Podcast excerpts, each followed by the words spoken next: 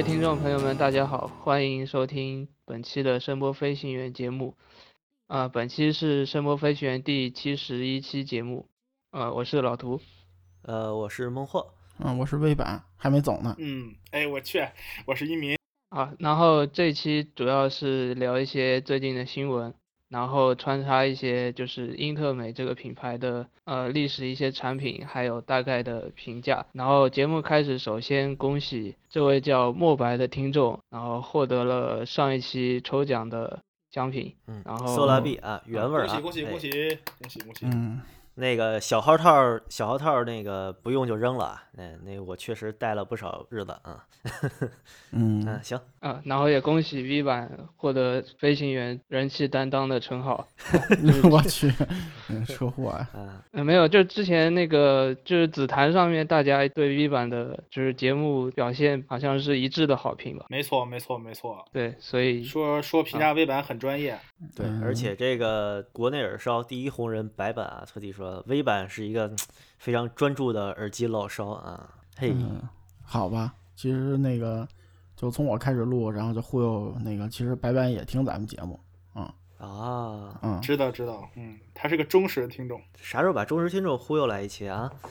呃，可以可以 有，但是但是白板说了，只只聊音乐，不聊器材，那个啊，完，他这嗯音乐就没共同话题，是搭不上话。我一想，这这是哎尬聊了，是吧？听詹姆斯拉斯特的，我不是他来，咱得把肖丹拉进来吧？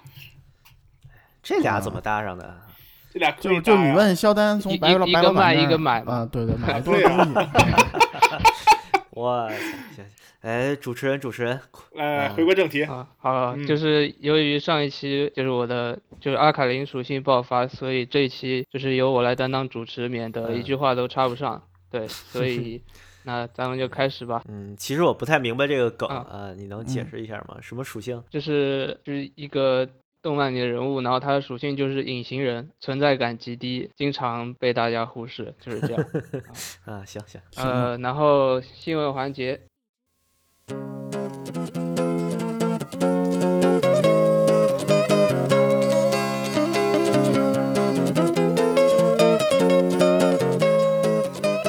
就是最近炒得沸沸扬扬的一件事，就是呃，HiFi Man 的边总在他的应该是微博上发了一张图片，然后上面有 R to R 的字，就是。嗯所以根据我们之前的猜测，应该是 HiFiMan 新品的随身旗舰播放器。然后不知道各位就是对这个消息有什么就是内幕或者说更更多的了解没有？嗯，内幕肯定是没有，但是这个可以简单说一下啊，就是其实是这个一开始大家说就是说这个 R to R 结构这个新品，这个其实是真的，就是 HiFi 马上要发布一款新的播放器，采用 R to R 结构，然后只不过说先上市的这个先，咱们可以认为是就是最先上市这个版本是用了幺七零四这个芯片，其实是 HiFiMan 当初囤了一批幺七零四这个芯片，然后现在准备消化库存，然后在未来准备推出一款播放器是自就是自。自组一套 i to R 那个结构啊，目前来说得到的消息是这样。嗯，所以说这肯定是个播放器是吧？就是它九零幺之后的新旗舰啊，对，你可以认为是嗯九零二是呃不九零二什么一千啊什么的这这些东西有可能，不是不是小强之类的吧？呃那就不知道了，目前还没有得到任何消息。啊，对，以之前的经验来说，应该体积不会小吧？毕竟对 R to R 的结结构放在那边。嗯对嗯，这个目前没法呃肯定，因为因为目前来说，连工程样机啊，包括这些消息都封锁的很紧，就是只是米饭提到一句，我新的播放器要用阿图瓦了，不再用 C 伽马德尔泰了，就是这么简单。嗯，那他之前他收购好多那个回购回购八零幺那个801幺七零四，是不是跟这有关系啊？有很有可能，真的很有可能，嗯但是这个东西目前来说，咱都是猜测，不知道人家是怎么运行的。嗯，这不能揣测吧？你回购这不是又像当年六零二一样有用那个拆机片儿的问题了？我觉得幺七零四嗯其实你现在想用，多数也是拆机片吧？嗯。嗯，我不清楚自己记得记不准啊，就是当年好像是有一个 AF 两千发的帖子啊，就是大家谈的版主，就是他有去参观那个 HiFi Man 的工厂，然后米饭给他看了一盒全新的幺七零四 K 啊，就是说这是买来囤着的，以后用。呃，这这这我不确定啊，我记得是有这么个事儿，就是说至于他这个新的 R to R 的架构的东西，它是用芯片还是拆机片，这个不好说啊。我觉得用拆机片肯定还还是会被喷一波，但是嗯，我暂时不评论这种事情有没有道德问题啊。我觉得，嗯，我先不说吧，嗯，出来再说，嗯。但是他用幺七零四这个片，我觉得我个人来说也挺喜欢幺七零四这个这个这个芯片的，因为它声音比较比较柔和啊，比较柔和。因为这次好像是用的是幺七零四 K，我记得。然后幺七零四其实还有一个版本叫幺七幺七幺七零四 UK 啊，但是这次恐怕没有用 UK，就是 K，我记得好像呃，目前得到的消息是这样。嗯嗯，反正我觉得如果用幺七零四，第一肯定东西不便宜，因为东西便宜卖的多，它也盯不上，是吧？嗯嗯嗯嗯。但是幺七零四有一个好处，就是基本上来说好搭电路啊。对这个当然不是那个老司机节目就不说了。嗯，行。对我只是好奇，这一次如果又搭一个底座，不知道要怼。多少钱的 多少钱的解码？嗯 嗯嗯，反正反正我觉得什么 DCS 什么肯定被秒了，估计。嗯，我的天哪！我靠！开黑曼之前那底座卖的好吗？我觉得一般吧，应该啊，还凑合，还凑合。嗯。我最最后感叹一句，涂总真不是好人啊，一下就学鸡贼了。因为这期节目刚才 Skype 挂了啊，我们这重录一遍。第一遍涂总说那个 R 二 R 特别特别好玩啊，我必须得提一下这事儿。这回都都对都改成 R to R 了，对这啊行没事，挺好的啊。对，然后和这个。比其实是应该是之前和就是 HiFi Man 的新品平板一块儿发布的，就是还有一个动圈的单元。然后这个动圈单元，其实我看这个外观有点想起就是宝华的那个单元，就是凯夫拉小黄盆嘛，凯夫拉小黄盆特像那个。对啊，这个型号叫 D 一千单元。然后目前来说各种参数都不明不明觉厉啊，因为因为我没有参加他那个发布会，还不知道怎么情况。我不知道各位大佬有没有参加那个发布会。反正确实有这个第一千单元，而且米饭这边、嗨饭这边也承认，就说我们接下来要要用这个单元去，呃，制造一批新的耳机，对吧？可能是有旗舰吧，对吧？还可能有便宜的型号，对吧？但是网上部分的这个，呃，那个、那个、那个看客们评价说，据说是这个单元能够，对吧？就是远超 KK 和零幺零。发还发了一个那个微博还是微信的这这这个这个这个这个帖子出来，对我个人对这个没法评价。他这个单元远超 KK 和零幺零是啊，就是做出做就是就是做出来的整个耳机。他说他倒没有说什么指标，我估计就是说最后肯定听感上面哎超过了，可能吧。我觉得我觉得 KK 本身从那个技术层面说没有什么特别，它是一形式上那个。比较那个对吧？跟别的不一样。对对对对，因为这两个东西其实当初以当初的技术来说，它并不完美。就说我现在觉得，就是说，如果说现在你，说你说时代对吧，过了过了这么长时间了，然后你要好好做嘛，然后以现在最新技术，我觉得应该超过它，不是太大问题。对，不是。嗯，就是就是其其实其实我和一米总老觉得现在各种就那种特别贵的旗舰坑钱，对吧？但是你得承认，现在随便什么一千。美元级别以上的耳机，它那个素质、解析力啊，那个是远超 KK 那种级别的东西的，这个你还是得承认的。嗯，那肯定，因为毕竟是科技在进步嘛。嗯，呃，我觉得是这样啊，就超 KK 这个事儿吧，其实就是发布会上这个说辞啊，就是措辞，这个没什么好说的。我觉得要超零幺零，你要是频响范围能超零幺零，这事儿也挺挺扯的，是吧？嗨，反正你也听不到那么多，对不对？我说多少是多少。嗯，我看它这个 PPT 上面唯一公布一个指标，就是它这个单元直径是四十六毫米啊。对，这个振膜，这个振膜尺寸你们怎么看？这些都不是最重要的吧？就是我觉得振膜四十厘米以下是有问题的，它肯定那个尺寸太小了，它肯定频段。但是四十多厘米这个这个这个口径的尺寸，这个现在是现在的主流吧？因为大家其实现在现现在基基本就是四十到六十之间吧，基本也就是这样。对对对对，嗯，没错没错，索尼那边最大嘛。嗯，既然说 HDR 十五有问题啊，这不不能忍啊。这就是这个时代嘛，就是振膜尺寸应该是这个样子了啊。不是我说就是全尺寸，嗯，全尺寸那种头戴式那。KK 和零幺零好像还不是，好像还不是 HiFiMan 自己说的，呃，我估计是一帮拥梦发了一张 发了个帖子说的。嗯啊，就是我我觉得以范总的那个那个信仰来说，这秒这个都不叫事儿了，已经。啊，对，人家就不说了，人家不说了，对，嗯，然后这个他们的头戴动圈现在就应该只有一线稿是吧？图设计师涂总，这是叫线稿吗？就我我觉得这就是一个就是 示意示意图而已，他他连示意图对啊，啊他连对三 D 的渲染图都没有，我看他这个就嗯就跟跟你说大概长这个样子。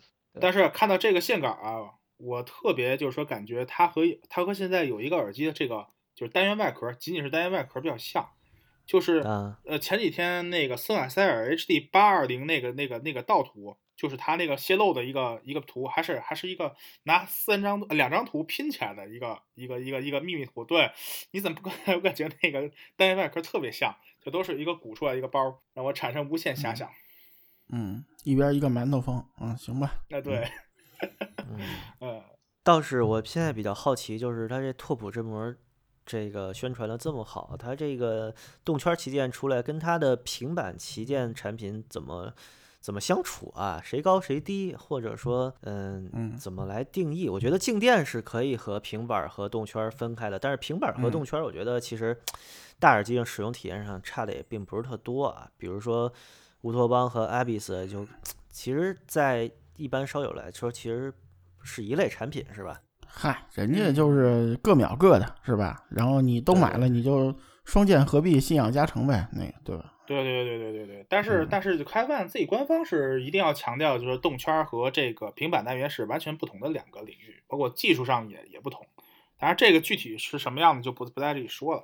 呃，然后我我个人感觉啊，就是说它恐怕是会出多个旗舰，比如说静电一个旗舰，呃，香格里拉，然后那个目前的平板旗舰不是那个 s a s w a s 然后估计后面还得出一个动圈旗舰叫某某某某啊，很有很有可能是这样。嗯，就期待吧，期待吧啊。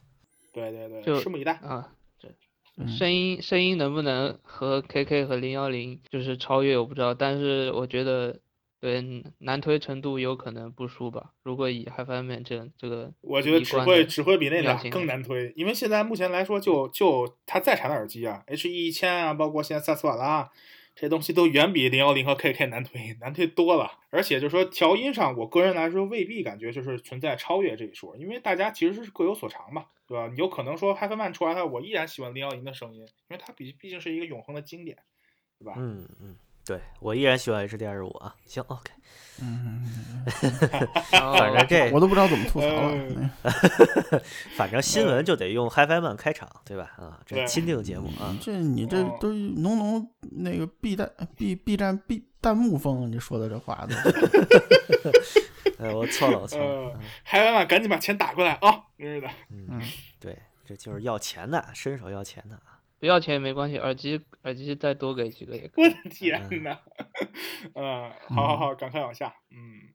好好，然后下一个新闻就是就是 Mastro 和高斯合合作了一款就是新颜新的颜色的 PP，就黑色的，然后群里有好几个人买了，然嗯后嗯但是声音好像就是和以前的 PP 也没有什么变化，应该是这样。嗯这其实就一句话新闻，因为我个人比较喜欢 PP 嘛。然后今年双十一啊，这去年一百九十九，结果今年双十一一百六十九，然后我又买了一个，刚买了就看 Mass Drop 出了这个，嗯，恨得我牙痒痒。就买不买呢，就就挺挺讨厌的，反正啊，其实也是个信仰加成吧，也算是吧。嗯，像这款是有线控是吧？对对对，有哦线控有麦啊，嗯但是这 PP 这单元，说实话，搁现在吧，就挺挺尴尬的。它它插手机上真不好听，但你这这耳机，你说你给它配什么，也挺挺讨厌的，反正啊。嗯，呃，它的阻抗就挺讨厌的。嗯行，我觉得这个就可以过了。就有如果对高斯 PP 有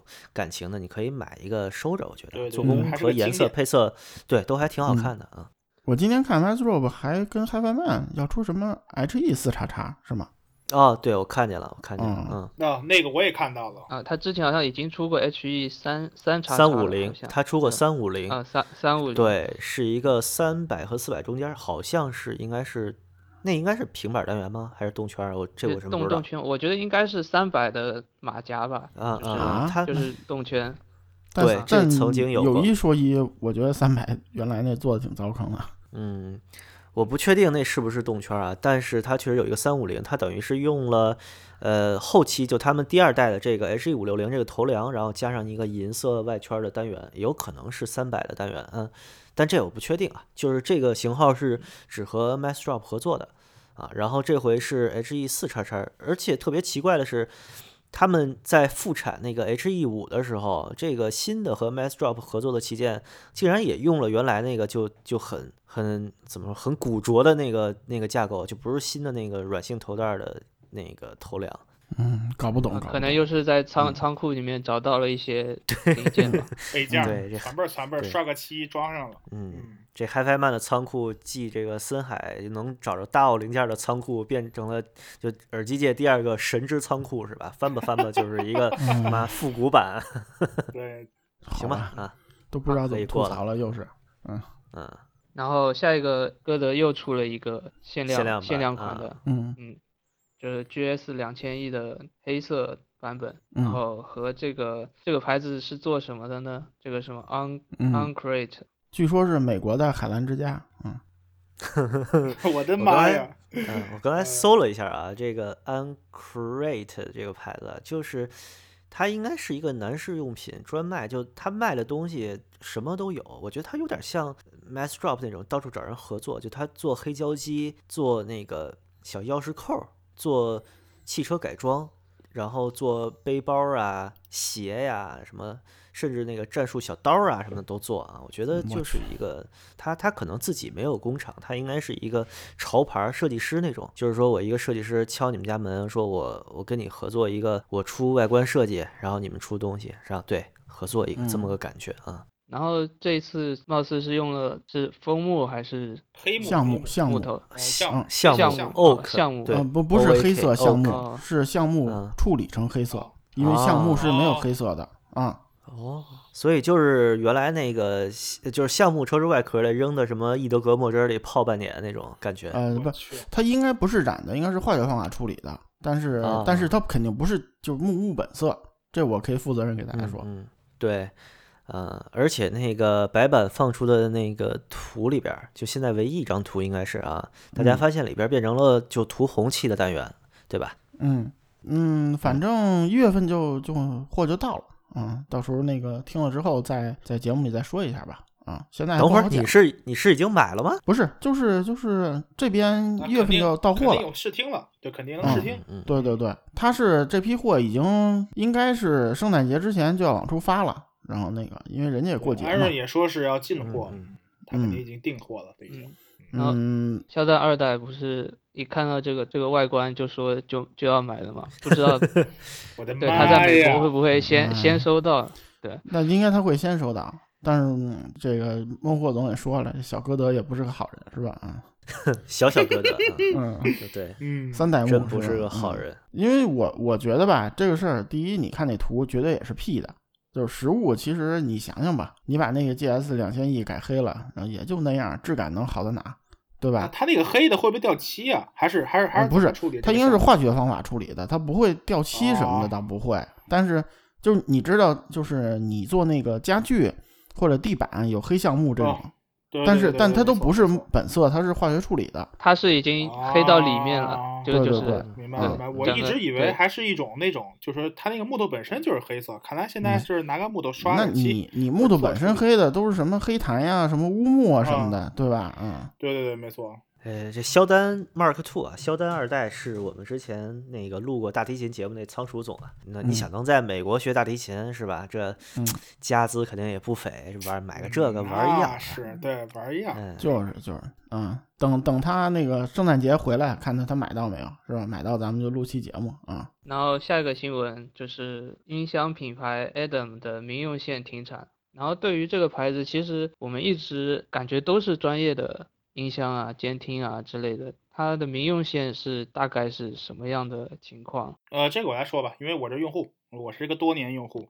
首先来说，介绍一下 Adam 这个牌子吧，因为这个牌子其实是一个很传奇，也是一个很怎么说令人匪夷所思的一个牌子。呃，首先来说，它的年代，呃，它是一个很新的牌子，它是一九九九年创立的一个公司，然后是有两位。对吧？可以说灵魂人物都是大师级的。一位是那个，就是当年和海尔博士、海尔博士一同那个开发那个海尔海尔气动高音的这个这个啊，对对对对对，名字叫克劳斯海因兹。然后他的背景以前也是在伊利公司工作过，对吧？而且而且是比较比较古怪的是，这个人只是在伊利工作九个月的时间，然后离开这个伊利以后，呃，和另外一个电子工程师叫罗兰斯坦茨，这两个人。共同创立的就是现在的这个 Adam 公司，然后它的主营业务其实就是做录音棚的这个专业监听音箱，而且他家专业音箱在业内很有名，包括比如像阿比路录音棚、好莱坞，然后香港的一些呃比较大的录音棚里面都有他们家的产品，就这是一个在在在专业领域很很广泛使用的一个牌子，但是它的专业线也有，呃，除了专业线以外，还有一条民用线，呃，不止一条。呃，这次停产的其实是它的 Classical 系列和 Artist 系列。Artist 其实是偏桌面音箱这个领域，而这个呃 Classical 系列相当于它的这个就是就是相当于这个怎么说呢？就是普通的这个 HiFi HiFi 到 Hi-end 级的音箱吧。就是现在这个 Classical 系列，现在这两个系列停产了。我但我记得那个就 artist 的那个系列，好像看外观还是就是比较专业的那种感觉。对对对对对对对，因为因为它本身的这个，包括它的这个单元，其实都是来源于它的专业系列，就是它的专业系列和民用系列单元是一样的。我们咱们可以这么来认为，箱体和呃和工况板肯定是不一样，对吧？但是整个就是它这个技术是用的是一套，你可以这么认为。嗯，反正阿达姆印象里就东西都挺中规中矩的，没做过什么就外形很夸张的，对那种东西。没有没有外形很夸张，它唯一有一个外形特别夸张的产品叫 OSS，但是在多年以前已停产了。那个音箱一度卖到将近差不多要，呃，具体价格不知道，反正是天价。而且那个那个音箱是分了好多节儿、好多节儿、好好好多块儿，就是一个模块出来的音箱，那个挺壮观的看着。嗯，一米总用的是 Adam 哪款啊？现在？呃，classical 的 compact 和 column 就是正好我用了两个两个音箱，确实就是正好是在它停产停产的范围之内。对我用的是它的无源版，它还有有源版。啊，我对 Adam 的印象就都是 A 几 X 什么的那些黑漆漆的箱子啊，就感觉和真力啊属于两个就最常见的专业棚里面最常见的牌子啊。呃，A X 系列其实是它的专业线，然后上面还有一级是 S 系列，就是老老品牌一个停产叫 S X，现在是 S 打头的牌子。这两个这两个系列基本上都是它的这个专门用于录音棚监听的这个这个这个音箱，呃，有进场监听，也有这个呃就是大型的这个主监听音箱。然后我们现在今天说这个 Classical 和 Artist 系列就是属于民用。然后你可以看得出来，就说 Classical 系列就相当于现在这些主流这个 HiFi 音箱一样，对吧？很就是这个用途。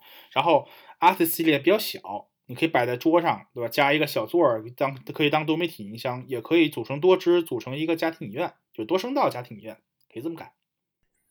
嗯，那这个停产意义何在呢？这个，嗯，停产其实我我我个人认为是现在的一个呃。一一方面是现在的就是单元和材料，这个恐怕找不到了这个厂。然后第二点，一个重要意义就是这两个，呃，这个牌子已经开始走下坡路了。啊，当然可以这么说吧，因为两个，我为什么说这一开始说这个牌子比较古怪、比较传奇啊？就是这两个这两个灵魂人物已经走了。那现在这个牌子现在是由一一家那个投资银行在控制着，就是这个克劳斯克劳斯本人已经离开了这个。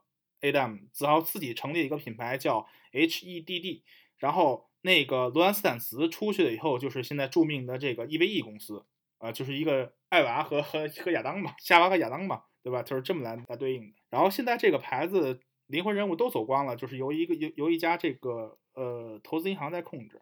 那么说，我感觉就这个投资银行已经基本上呃走的一条相当于是一条简化道路吧，就是我减去这些。呃，多余的这个线路，把我们公司的这个最最最最产品尽量经典化，啊，就是这样，少点套路是吧？对，其实也不能说套路，其实它的产品都很经典。其实我觉得这也是现在目前一个行业的，呃，大家所面临的一个共同问题，就是资金短缺啊，或者资金链断裂。呃，当然也也也也排也不排除还有其他的各方面原因，需要把这个牌子整个小型化、微缩化、精简化啊，就是嗯因为很多牌子都包括耳机领域也都面临着这样的问题，就是我我摊子做的太大了，我现在需要把它变小、精简。所以你看，对应今天这主题，英特美啊，产品多少，活得多好，对吧？对，嗯，活得可滋润了啊。OK，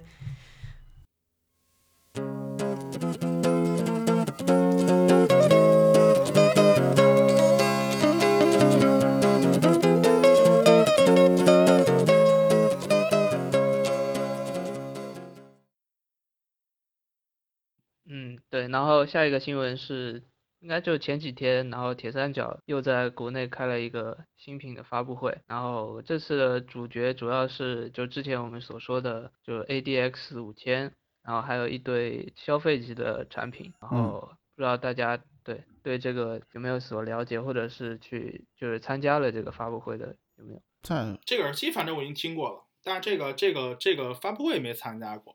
呃，发发布会据说还是邀请制，而且不在北京，所以我就没没没去参加了。嗯，嗯呃，ADX 五千，我是在那个 E earphone 听的嘛，啊，反正我的印象是挺好的啊。嗯，就是 AD 叉五千，首先说一下，它去 AD 打头，但是它不是那个 AD 系列发展起来的，它的那个嗯是、嗯它的一个技术实验机，应该是那个 R 七零叉，对对对，嗯嗯然后它的好多技术特点，其实和铁三角 AD 系列我觉得差的还是挺多的。首先，它的那个阻抗是高阻的，是四百七十欧，哎，是四百二十欧还是多少？反正是一个嗯特别诡异的数，四百啊多吧，四百 R R 七零叉是四百七，但是我记得哦好像哦那它就好像是四百二十欧前，是小，嗯对，是小一，点那。可能是四百二十欧。然后第二，它的那个振膜尺寸是五十六，然后也是就铁三角没有做过这个，就比以前的五十三那个要大，没做过。在第三个，它这个振膜是镀钨的，从来没有见过有厂家给单元镀钨这个元素，因为钨这个元素的密度是那个非常大的。然后它非常难加工，而且我觉得就是你镀一个密度这么大的金属，你这个振膜好多特性啊什么都要调整。后来我看过他的一个工程师的那个采访，就是说为什么要做五十六这个尺寸，为什么要做四百多欧这个阻抗？他说的就是和他们这个镀钨振膜的特性有关系啊，啊，大概就是这情况。嗯，现在的价格大概是那个一百五十张毛老头啊。嗯，那个打断一下，就是呃，嗯你那个有没有就是微软有没有那个注意一下，就是说它这个钨是镀在什么部位？是振膜整个镀钨，还是它的球顶部分镀钨？整个镀钨，整个都镀钨是吗？对对，啊，那那个其实这个又回到了很早之前我说过的一个观点，就是现在的耳机单元已经开始往镀层方向发展了，就是镀层和多材质振膜这个方向发展了，对吧？就是这个嗯现在。几个大厂已经开始纷纷的推出这种，就是类似你不管是镀什么东西吧，反正是镀层的这种这种单元啊，嗯开，始他他反正他那个工程师解释是铁三角为什么就是做这么高阻抗，他是觉得这个镀钨的振膜驱动需要那个电压和储备功率，所以就干脆因为你这个材料肯定很坚硬或者很沉嘛，你相当于就是说，呃，单元强度高了。对。钨不是密度最大的金属，但是是就风度比较高的金属里，应该算密度最大的一两种了。他工程师讲的就是说，我做高阻就是让你们要大大力去伺候它，就是要不然搞不动，搞不动。嗯，好吧，就其实一开始就是看到这些相关信息，其实是持怀疑态度的，因为其实我们的印象里面，就日本的耳机厂是就是不擅长做高阻耳机，然后也普遍不擅长做开放式，然后铁嗯三角嗯这。这次一下子就把就这两个属性都加上去了，但是嗯就就大家的反馈，就是听过的人的反馈来看，就是其实这个声音好像听说是做的不错的，或者是说嗯就是还是可圈可点的。应该说在还是不错的，确实还是不错的。这个密度确实要比普通的铁，就是以前的铁三角要高一些啊、然后声音我觉得要比，但是还是它还是保持这个铁三角这个特性，就是我我个人认为它还是比较妖艳，走这条路。嗯，我觉得就是说，在类似的价位上，类似的首发价位上，它要比那个 Master One 还是做的要好。对对对，嗯咱得嗯问问，嗯不是咱咱得问问那谁那个孟获总怎么想，因为他是那个实际听过嘛。都听过吧？除了涂总，涂总听过吗？啊，没有，嗯啊，我主要是觉得，呃，也不能说铁三角不擅长做动圈儿就开放吧，因为它之前这个 AD 系列其实做了不少开放，只是说呃性价比和竞争力都不太强吧。这回等于是他们也算是真正把开放式像 W 系列那么郑重其事的当成一个旗舰了，而且很多人就是说这个型号命名上面一般都是三五七九嘛，所以说推进推测这个 W 五千应该还不是一个真正的这个 ADX 新系列的旗舰啊，更像一个投石问路的，所以可能对它后面的高阶的可能更期待一点吧。嗯，它确实不是现在的这个旗舰，因为呃有传言它在明年吧，明年大概会还会发布两款，呃两款还是几款，反正是这个一款或者两款吧，这种封闭式的旗舰，就是真正旗舰，价格大概会飙到三到四万块钱，呃可能咱们可以认为是重回当年 L 三千那感觉。就是我做了一个啊超级贵的这种、这种、这种超级旗舰，而我个人认为，就是从现在声音表现来看的话，ADX 五千可以认为是相当于是 H 八百 T 一这种，就是正常正常呃，咱们可以说常规旗舰，不是那种超级耳机。嗯，不知道是个人这么认为吧外观和用料上的超级，还是声音上的超级。呃，这个嗯就目前还不知道了。包括日本人，就是这次据说来参加发布会的日本人也没有提到过这个东西。这个这个信息只是一个小道消息。嗯，嗯，我倒是看那个呃中国立体声那公众号上面是流氓才子老师发的文章嘛啊，说铁三角特别认真的，就是你问他们日本的那工程师，他们会说 ADX 五千不是我们的旗舰，是我们的开放旗舰，然后呢其他的是封闭旗舰，就是说他们认为这两个是完全不一样的产品线啊，这可能也跟微版之前日本那期提过，就他们对开放性这个特别在意，这个安静的社会里边，对这两个其实是完全不同的两种东西，对。呃，就是对有点关系吧啊。没错，嗯没错。而且而且，为什么说这个 AD 叉五千是一个投石问路的产品？是因为你现在没有任何这个系列其他的，就比如技术下放，你看人大屋已经做了什么小屋、中屋，是吧？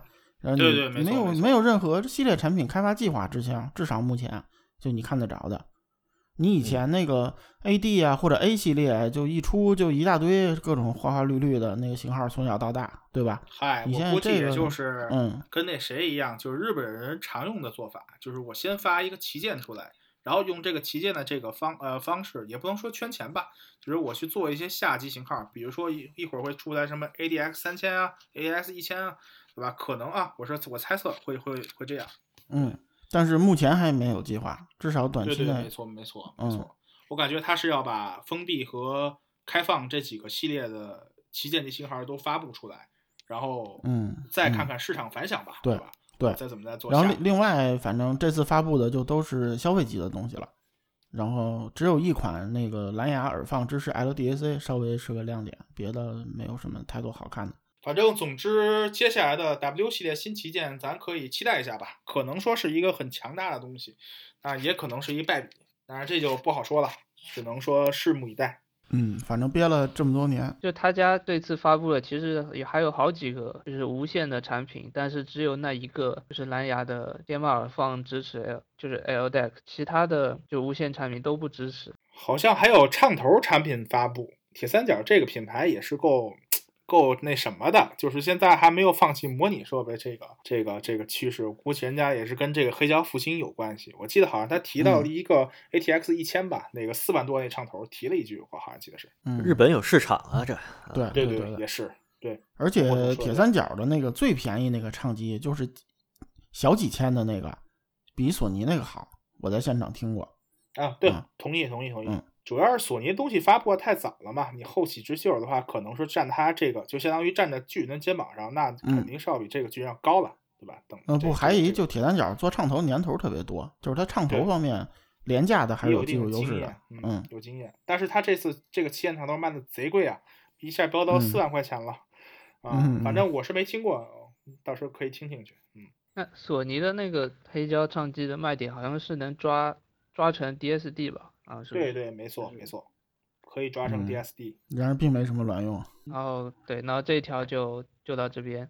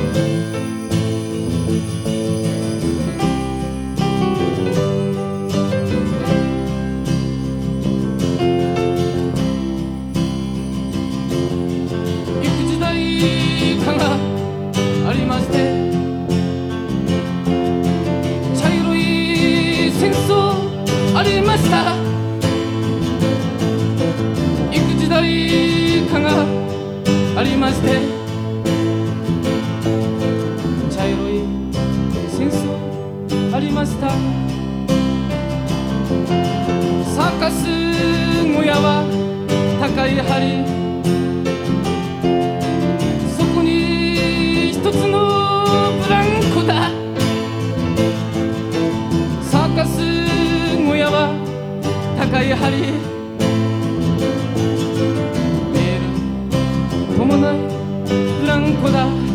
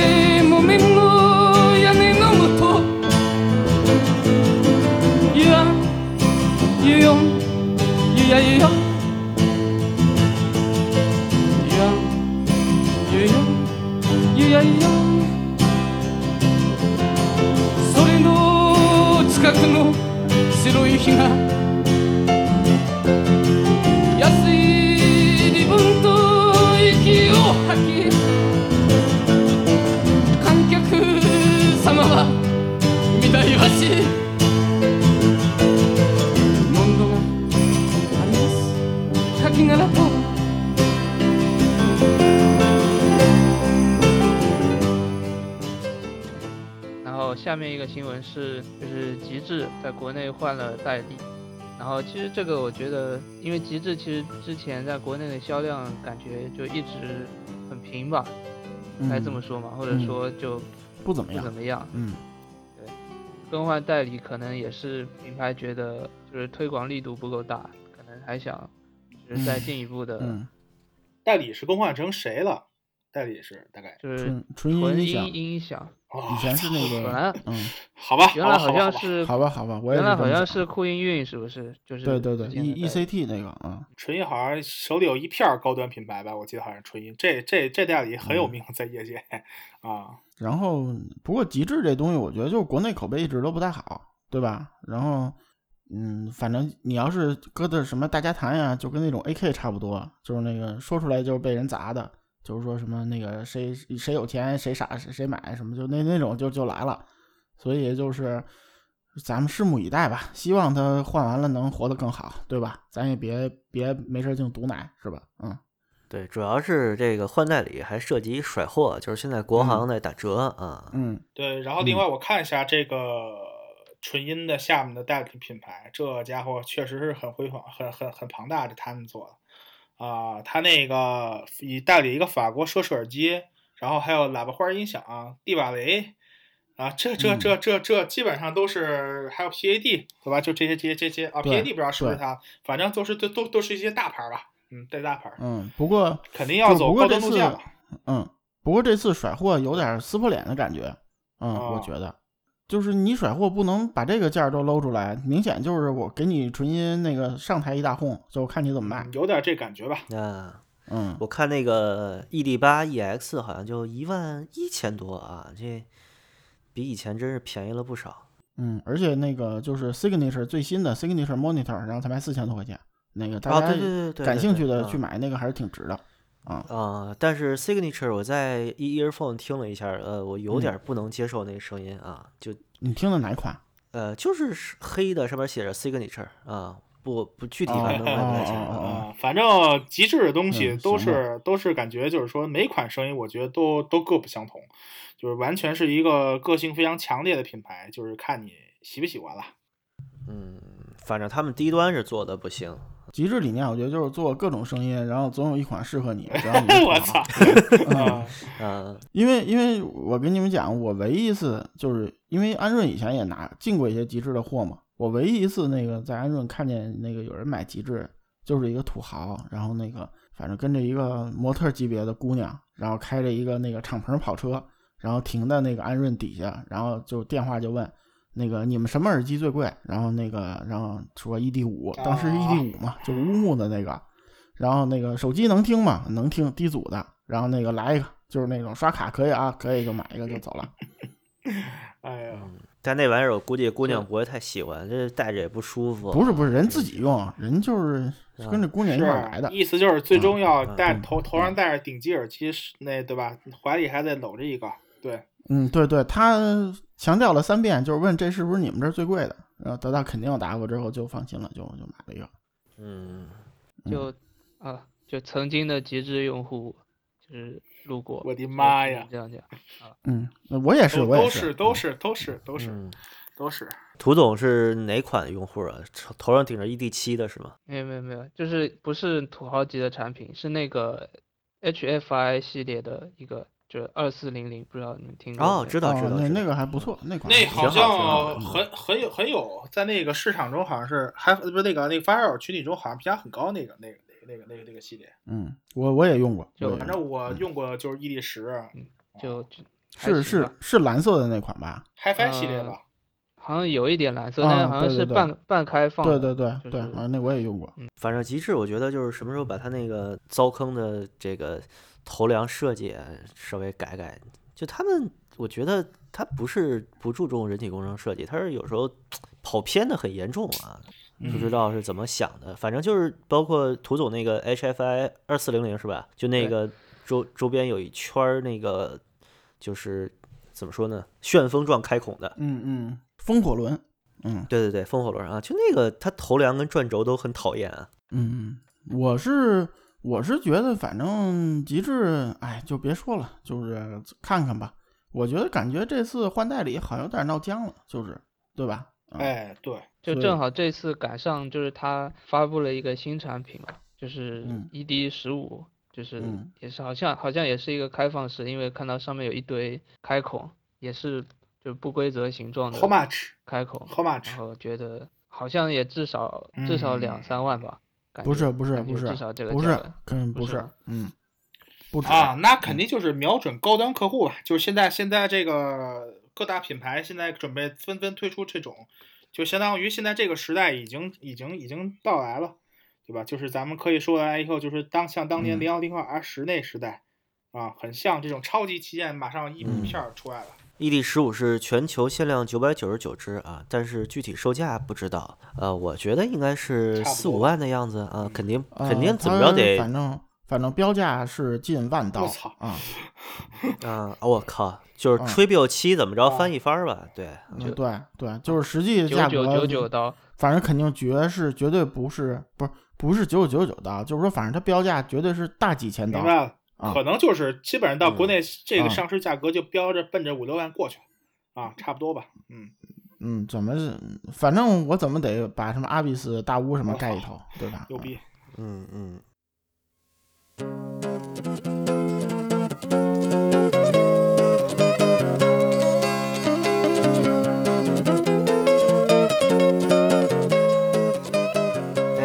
个这个倒是提醒我想加一条新闻，就是之前 JVC 有宣布他们一款新产品是根据你的你的听音曲线还是什么和你家族的这个听音的呃和你家族这个、不是是根据你的脑 脑模脑袋的模型和那个家族的几个亲属的脑模型，然后定制一个你最舒服的头戴式耳机啊，日本做定制，然后价格我看一下还不贵啊，好像就是人民币一两万的样子啊。呃，那个一万多块钱，那还是个木耳，嗯，而且对对对九九十万日元吗？对，而且它的定位是一个监听，其实，反正挺奇怪的，然后就觉得当时我看那个外观，我还挺心动的。不是当时正要去日本嘛，但这个可能也不是，就是说我去日本玩一趟就能做出来的，所以就后来没关注啊。你可以玩两趟，嗯，就主要主要也还是对我来说还是有点贵啊，我就 HD 二十五吧。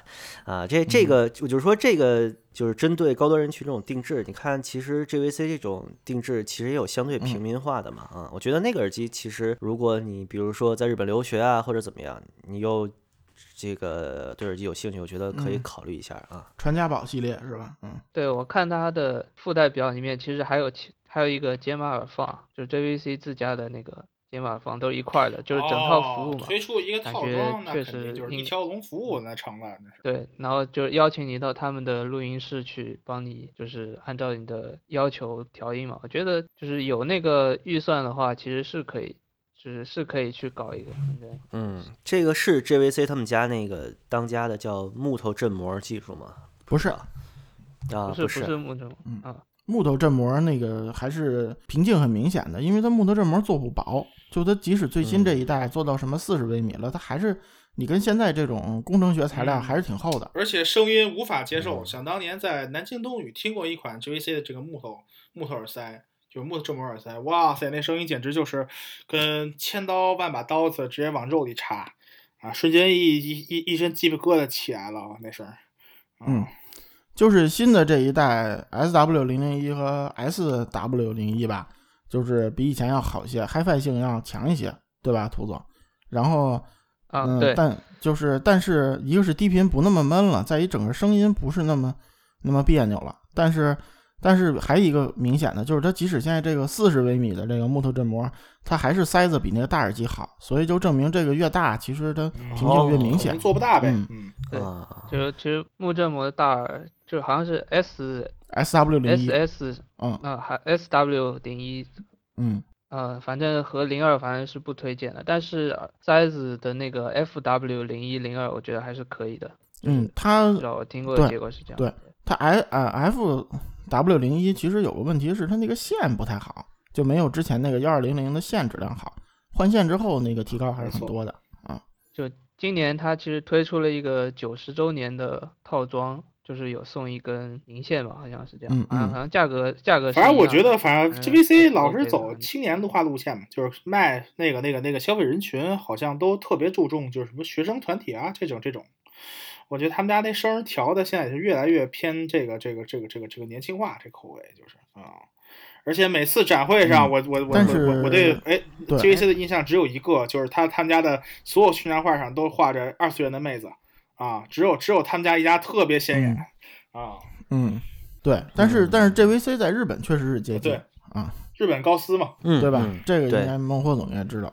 嗯嗯，满街都是，比铁三角还多，嗯对产品线还是很很广的，各种嗯各种各样的东西都有。嗯。嗯这回我也是特地特地听了一下哦 S W 零一呃，然后就听了一会儿就摘了嘛，就就有点不明白它的点在哪儿，就就明显是一个呃特别像没有驱动好的老耳机那感觉。嗯，它就还是觉得它那个振膜太厚了，就是很有可能，嗯很有可能。反正这个厂，咱们评价一句就是，它是一个比较努力的厂吧，嗯反正还是蛮拼的。我觉得，就过这么长时间吧，他也做耳机很很久了吧，他和松下什么的这些都是一起在做，一起开始做耳机的这这这部分的老老款老老牌儿嗯嗯市场了。当然，现在还在坚持，这个确嗯实是有一定的这种啊，咱们不能说信心吧，只是很执着，嗯反正感觉是对，反正松下已经脱坑了，啊，是吧对，？松嗯下已经没了。嗯哎，那个 Technics 好像不是就是又又复活了嘛？啊，对，但是它那个并列双单元那个旗舰，其实声音我听过还可以，但是就长期就没货。据说是因为没什么人买，所以不愿意开工。那个，啊 T 好像是 T T 七百吧？对对对就是对，松下声音还可以，我听过松。下最近嗯复活了一批产品，包括它那个，据说它还要复产那个就黑胶史上的一代名机叫 SP 十吧，它不是准备复产那玩意儿都准备复产了吗？我觉得现在是不是感觉看着这个什么 JVC 啊、索尼啊这些这些老牌儿这种日系 HiFi 嗯厂都、都都开始重操旧业了，自己是不是也坐不住了？这嗯，啊，你你你要做迪斯科曼，我敬你是条汉子。嗯 行，呃，不是你别笑，就就日日本现在也有迪斯科曼卖，有啊，就是对，是有的，嗯嗯，低端的嗯。不还有那个东芝的呢。嗯这我看的呃这没有太贵的没有太贵的对对对都是几百块都是钱吧很便宜的。嗯，声音但是就是有人买，它常年有人买，能听呗，嗯反正就因为日本的 CD 保有量大嘛，还是好多人愿意听 CD。那个就是它有你要买我有，什么时候去买台试试？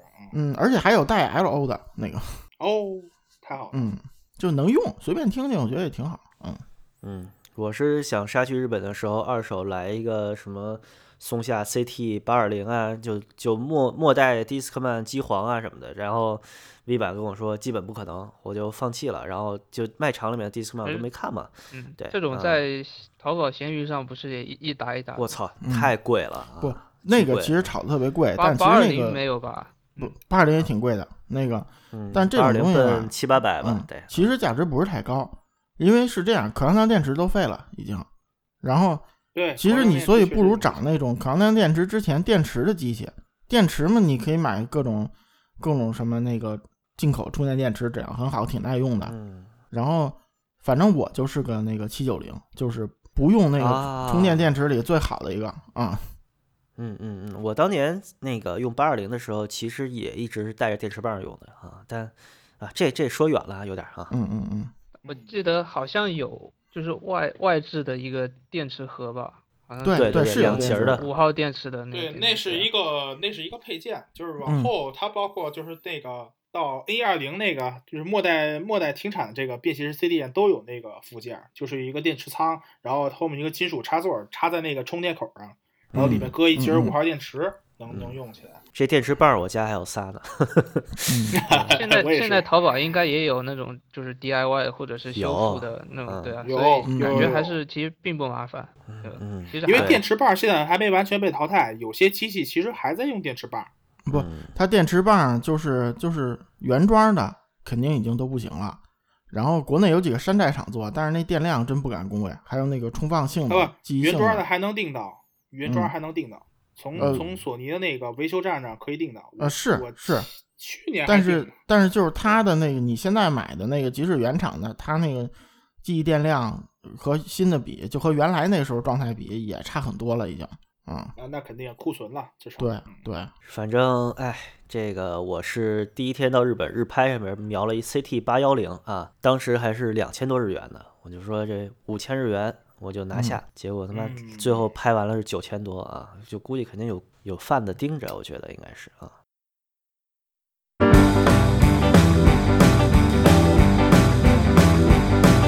1495 and 1948, I go to rock and roll party on my last birthday, but it's good. Rocking my life away. I'm just moving and grooving and doing the move night and day. She's chili pepper hot. She know how to roll a killer, she know how to rock, rockin', rockin' my life away. Mm, I like the boogie woogie, baby, I like to do it both night and day. Hey, hey, ow! 行，我都觉得这一期是不是可以到这儿结束了？这闲谈一小时正好，这音特美就给人留留下一小时后边的听不见，是不是待遇太差了？呃，嗯，你你要想孟获总，你要想 CT 八二零，呃 NE 八二零，我送你一个，NE 八二零是送你一个末代的，不但不是旗舰，哦嗯啊嗯我曾经有过一个 NE 八三零啊，就是那个 NE 二零的那啥嗯马甲，对嗯，我忘了是七二零还是八二零，反正就是我家里有一个永和电池充不上八二电零八二零，嗯，但是甩那个就是甩棒子可 N 以 E 八二零、N E 八三零吧。嗯然后那一代的旗舰是 N 一二零，然后他之前因为我手里还有 N E 二零和 N 一九百。行，你有空可以扔给我听听啊。行，OK OK，赶紧谈。我以为呃对，我以为大佬手里都应该是什么 CD 十啊、x P 七啊这种这种那个那种没什么价值，你搁床头，你我现在床头有更好的，然后你随身那玩意儿又不不抗震，没什么用，其实嗯，就是就是个念念想啊。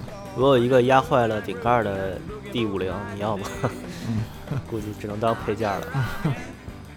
行吧，那怎么着？那个接着说英特美，嗯，怎么着？接着吧接着吧。这个 My name is Jerry Lewis and I'm damn sure here to stay.